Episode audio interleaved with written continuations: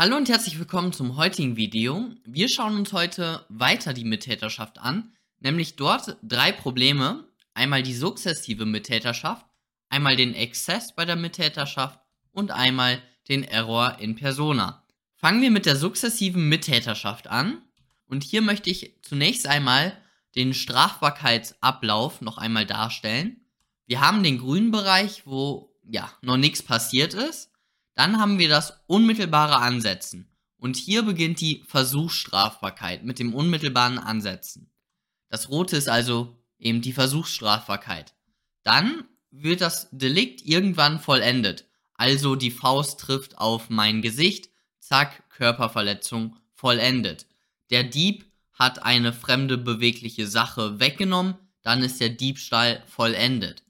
Und dann gibt es noch den Punkt der Beendigung der ist immer ganz schwer zu bestimmen. Beim Diebstahl ist es dann der Fall, wenn das Diebesgut gesichert wurde. Also wenn der Dieb die fremde bewegliche Sache weggenommen hat und dann zu sich nach Hause gefahren ist. Dann ist der Diebstahl beendet. Okay, jetzt müssen wir uns die einzelnen Phasen ganz genau anschauen. Ein Beispiel. A und B treffen nachts auf O und schlagen diesen wie geplant zu Boden und nehmen dann sein Geld weg. Das ist ein ganz klassischer Fall der Mittäterschaft. Die haben vorher was geplant und jetzt führen die das gemeinsam aus. Überhaupt kein Problem. Sowohl die herrschende Lehre als auch der BGH sagen hier Mittäterschaft plus. Hier liegt ja nicht mal eine sukzessive Mittäterschaft vor. Dann der zweite Fall. A schlägt wie vorher geplant den O. Der B sieht das und schlägt mit. Danach nehmen die beiden das Geld weg und teilen sich die Beute. Okay, und auch hier ist es ein relativ unproblematischer Fall.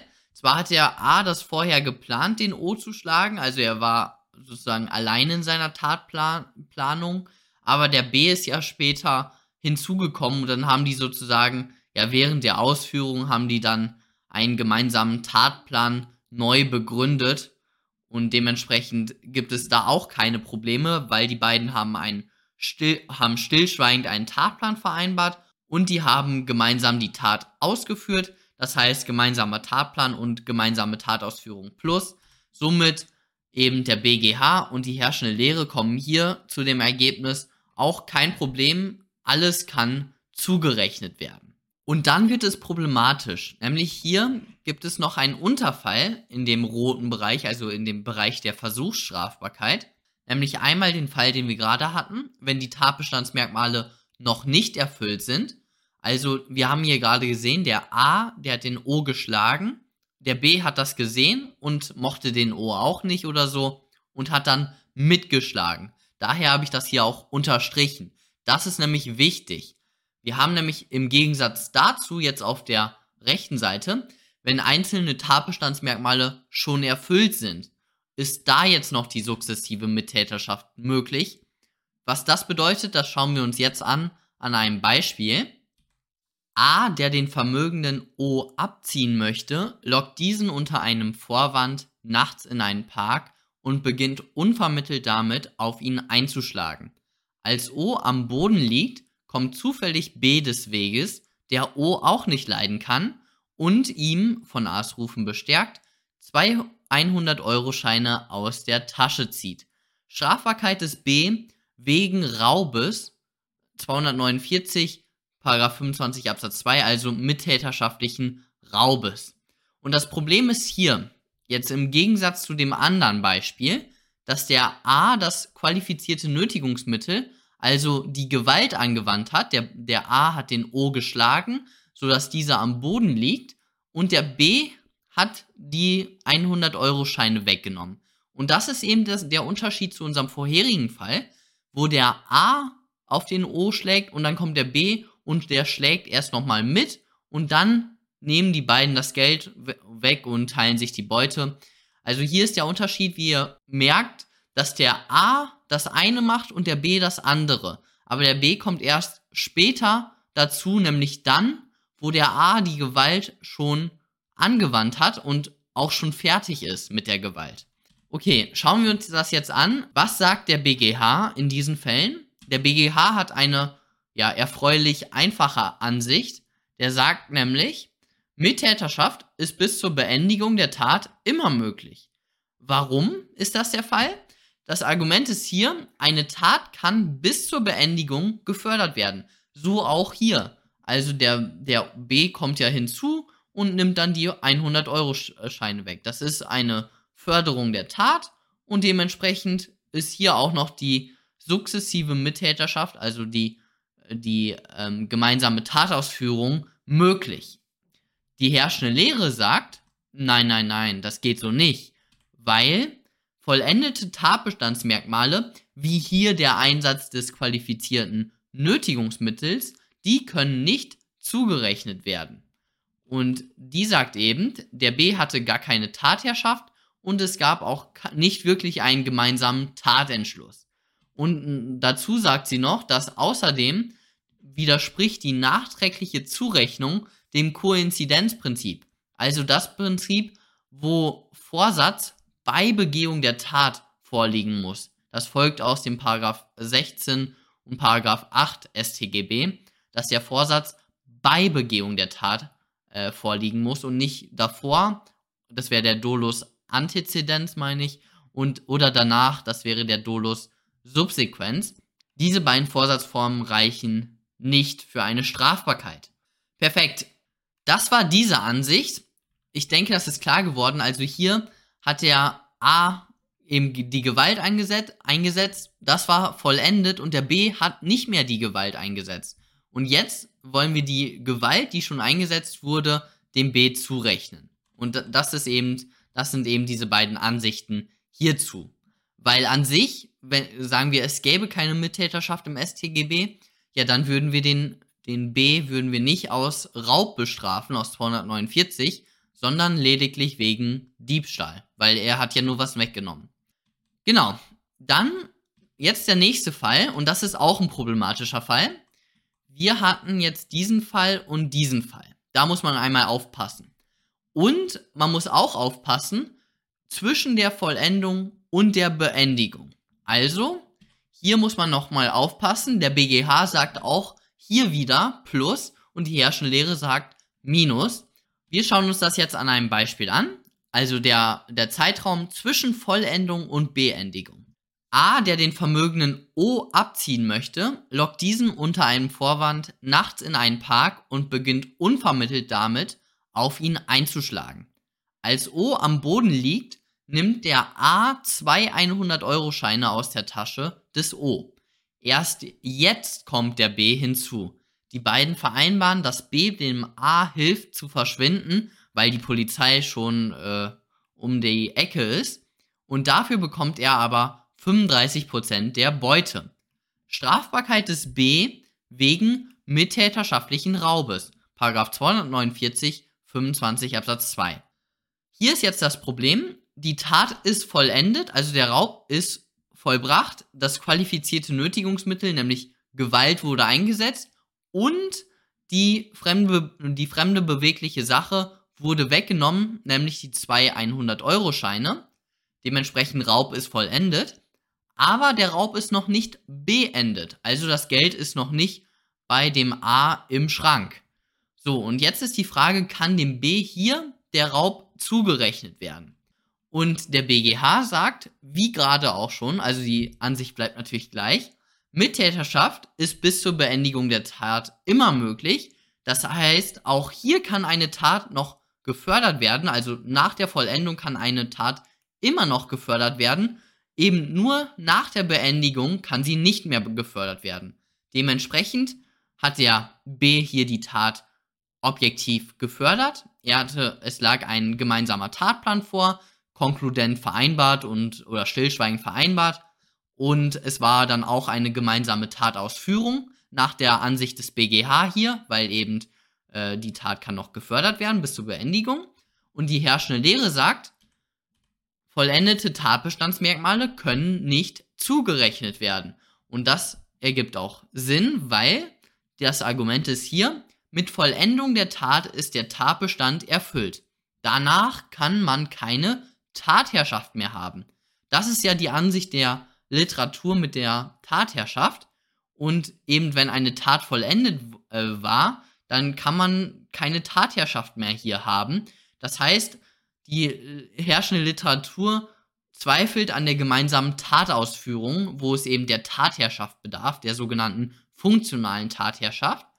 Das zweite Argument ist hier, dass der Zeitpunkt der Beendigung unbestimmt ist. Und das ist auch ein, ja, ein Standardargument, wenn die Beendigung im Strafrecht ähm, ja, äh, Thema ist. Also wenn es immer um die Beendigung geht im Strafrecht, da ist immer ein Argument, entweder auf der Pro- oder Kontraseite. Die, der Zeitpunkt der Beendigung ist immer unbestimmt. Das ist immer problematisch. Man weiß nie wirklich, wann dieser Zeitpunkt eingetreten ist. Das ist eben das zweite Argument. Und deswegen sagt die herrschende Lehre, nein, man kann dem B das hier nicht zurechnen, den Raub.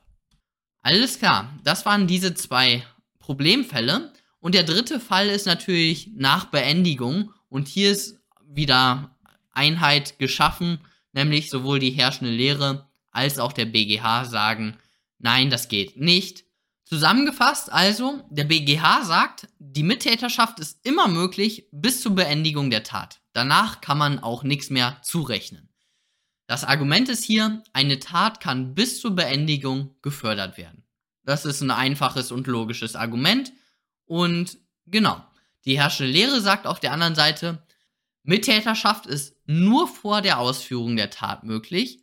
Und das Argument, das Hauptargument ist hier, was ihr für beide Problemsituationen anwenden könnt, ist es, dass über Vorgänge in der Vergangenheit der eintretende Beteiligte keine Tatherrschaft mehr haben kann. Also er kann das Geschehen nicht mehr ja, kontrollieren, er hat es nicht mehr planvoll lenkend in den Händen. Er ist bei zum Beispiel der Gewaltanwendung hatte er überhaupt keine Tatherrschaft mehr. Das war schon vollendet und jetzt kommt er erst hinzu und jetzt sollen wir dem noch irgendwie da ähm, das zurechnen. Da hatte er doch gar keine Finger im Spiel. Der hatte da gar keine Tatherrschaft, deswegen kann man dem das nicht zurechnen. Perfekt. Das ist eben, das sind die beiden Ansichten zusammengefasst. Und wir kommen jetzt zum Exzess. Wir fangen an mit einem kleinen Beispiel. A und B wollen dem O das Pausenbrot wegnehmen. O lässt sich das diesmal aber nicht gefallen. Die Situation eskaliert und B sticht O mit dem Messer nieder. So, Jetzt hat der B natürlich ein Exzess begangen, weil die beiden hatten geplant, hey, wir nehmen das Pausenbrot weg. Also die haben Diebstahl geplant, vielleicht auch einen Raub, jedenfalls keinen Totschlag. Und deswegen hat der B hier jetzt einen Exzess begangen, begangen und der Totschlag wird dem A nicht zugerechnet. Warum liegt ein Exzess vor? Weil der ursprüngliche Tatplan eben das vorsah, dass man nur einen Raub oder Diebstahl, was auch immer begeht, aber keinen Totschlag. Und deswegen ist beim Exzess der festgelegte Tatplan maßgeblich. Der ist das A und das O. Also, wenn ein Exzess über den festgelegten äh, Tatplan vorliegt, dann wird dieser Exzess nicht zugerechnet. Das ist die Rechtsfolge. Wir haben auch hier nochmal diese Punkte vom letzten Video. Der Tatplan kann ausdrücklich oder konkludent vereinbart werden. Er kann auch noch im Moment der Tatausführung vereinbart werden. Das hatten wir in den vorherigen Fällen. Und der Tatplan ist Grund und Grenze der wechselseitigen Zurechnung. Das besprechen wir jetzt gerade. In Problemfällen, wenn es um den Exzess geht, müsst ihr den Tatplan auslegen. Hier hat man natürlich, ja, einmal viel Interpretierungsspielraum. Also wenn man zum Beispiel sagt, hey, wir nehmen die Waffen mit und rauben eine Bank aus. So, dann kann das auch sehr gut sein, dieses, wir nehmen Waffen mit, das kann da kann man auch schon ruhig rein interpretieren, hey, wir benutzen die Waffen. Also, zu, zumindest, ich hoffe, das ist klar, was ich meine. Also, wenn man schon Waffen mitnimmt, ja, nimmt man die dann nur für Drohungen mit oder was passiert, wenn eben, wenn man auf Widerstand stößt? Benutzt man dann auch die Waffen? Da ist eben der Tatplan auszulegen. Also sollten die Waffen nur zur Drohung mitgenommen werden oder eben, ja, äh, sollten die auch benutzt werden. Und da habt ihr natürlich sehr viel Argumentationsspielraum. Hey, wenn man eine Bank für keine Ahnung, eine Million Euro oder sowas ausrauben möchte, dann hat man da auch schon bereits bei der Schwere der Tat möglicherweise den Tatplan auch dahingehend auszulegen, dass die Waffe auch benutzt wird.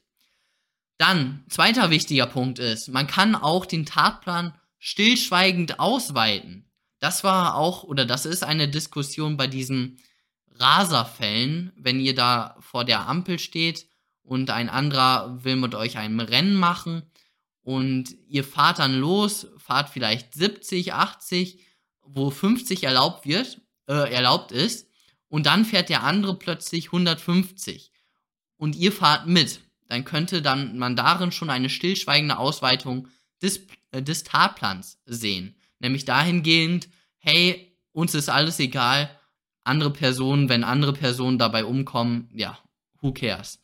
Und vierter Punkt ist das Planverwirklichungsrisiko. Also bei jedem Tatplan ist mal, ja, läuft nicht alles wie geplant, irgendwas Unvorhergesehenes kommt. Und das ist eben dieses Verwirklichungsrisiko, wo man auch noch mit argumentieren kann, äh, dass ein Tatplan eben so oder so auszulegen ist. Wir kommen zu einem Beispielsfall. I hatte mit drei weiteren Komplizen A, B und C den Plan gefasst, am 29.01.2007 den Leiter L eines Supermarktes zu überfallen, um die Einnahmen der vorhergehenden Tage an sich zu bringen. I war der planende Kopf, er sollte auch das Fluchtfahrzeug steuern. Sie trafen sich am verabredeten Tag, verschätzten sich aber in der Zeit, sodass sie den L nicht mehr antrafen und unverrichteter Dinge nach Hause fahren mussten. Alle vier gingen von einer Wiederholung der Tat in nächster Zeit aus. Da I in den darauffolgenden Tagen aber Frühschicht hatte, führten A, B und C den Plan am 31.01. ohne Beteiligung und Wissen des I alleine aus. Sie folgten dabei dem ursprünglichen Plan des I mit dem einzigen Unterschied, dass I nicht informiert wurde und A die führende Stellung des I übernahm.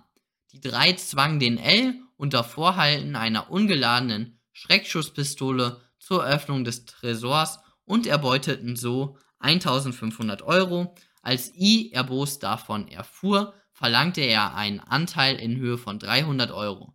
Strafbarkeit des I. So, hier ist jetzt natürlich das Problem, der I war jetzt gar nicht dabei. Also die haben einen ganz detaillierten Plan ausgeheckt. Hey, wir gehen am 29.01. da rein, halten die Waffe dem vor und rauben dann den Tresor aus oder so.